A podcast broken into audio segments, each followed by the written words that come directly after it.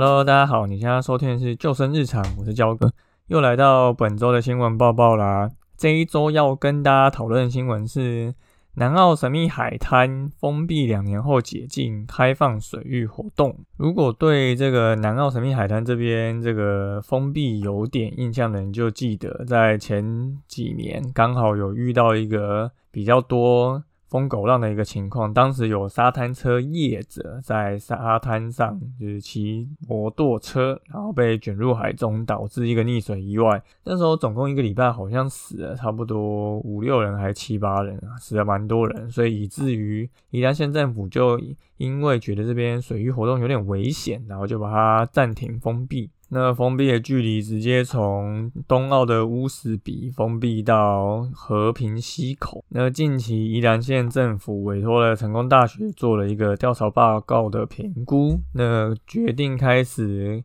开放部分的水上活跃活动，但仅开放独木舟、拖曳伞、水上摩托车与橡皮艇四项活动。那时间最快会从十一月中开始公告。不过呢，开放的时间是只有在每年的四月到九月。如果是在非开放时间呢，阳县政府一样会依据所谓的观光发展条例去裁罚一万到五万元的罚款。那收到这一则消息。在长期争取开放水域活动的开放水域行动联盟表示，县府这样的做法其实跟中央的开放海洋政策其实是背道而驰的。应该是要提供充分的资讯，让民众自行判断，不应该以限制跟禁止的方式去限缩民众侵海的一个权利。那这一则新闻其实焦哥非常有感哦，那时候发生这样一个沙滩车业者在沙滩从事一个沙滩车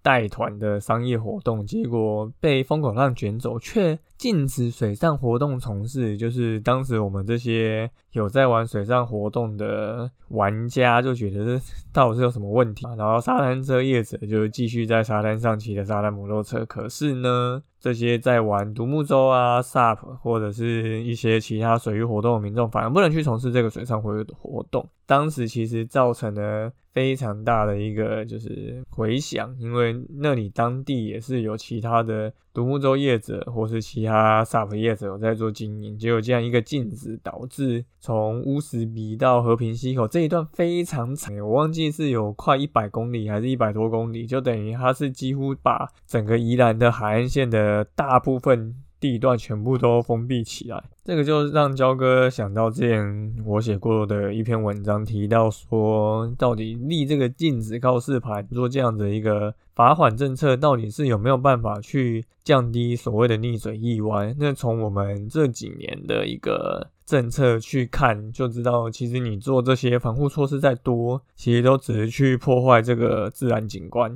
如果民众的清水教育没有去跟上的话，总是还是会发生意外，因为台湾真的太容易到西边到海边了，你永远没有办法去把所有的水域都做一个禁止的告示，而且这个禁止的告示到底是这里真的危险呢，还是只是政府单方面不想管事而去从事一个这样的禁止告示就可以去达到一个卸责的动作？其实我们并没有办法去做那么仔细的评估。那从这一则新闻看到，目前开放的独木舟。拖曳伞、水上摩托车跟橡皮艇，基本上 橡皮艇是应该没有什么人在玩的。那个水上摩托车其实也是在特定有游客可以招揽的情况下才会有人玩水上摩托车。拖衣伞呢，你大概也是会需要。有一艘游艇，然后才有可能执行这个拖衣伞的一种玩乐方式。所以简单来说，在这么多水上活动中，比较亲民入门，让大家比较多人能够尝试的，大概也只有独木舟而已。对，那这或许对于呃有在玩独木舟的玩家，至少是一个好消息。但焦哥其实抱持的立场，就跟蛮多的这些比较有跟水域有了解的一些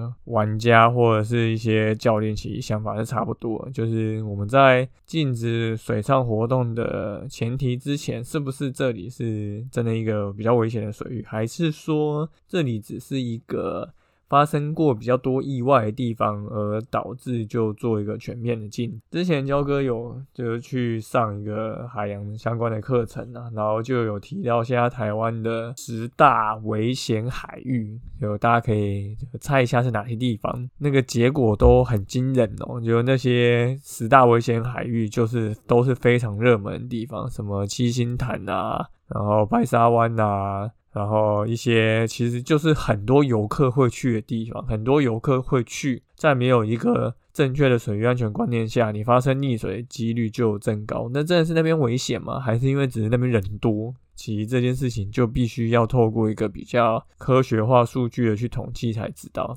但从这个数据还没有出来之前，其实我们就可以了解说，台湾民众其实对于多数地点的水域安全环境的判断就有一定的一个知识的贫乏。就像当时的沙滩车业者一样，为什么他骑着沙滩摩托车在沙滩上还会被浪卷走，而且？那时候其实他们都有穿救生衣的，连教练自己都被卷走。可是你说三滩车的带团的教练，难道他不会去了解他在这个沙滩骑车那些大小潮啊、浪况啊，或是有没有长浪的一个？就是过程，那这些其实都是你只要在跟水附近从事水域活动，甚至是陆地上活动，你都应该会要去了解，说这些状况是不是会影响到你自己自身的一个安全。对，所以焦哥其实对于禁止这件事情是非常的。不是那么苟同的，而是觉得政府应该花更多时间去把所谓的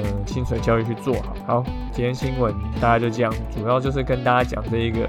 好消息吧。对啊，至少是一个有渐渐逐渐在开放的好消息，但就希望我们政府能够在做的更多，尤其是从最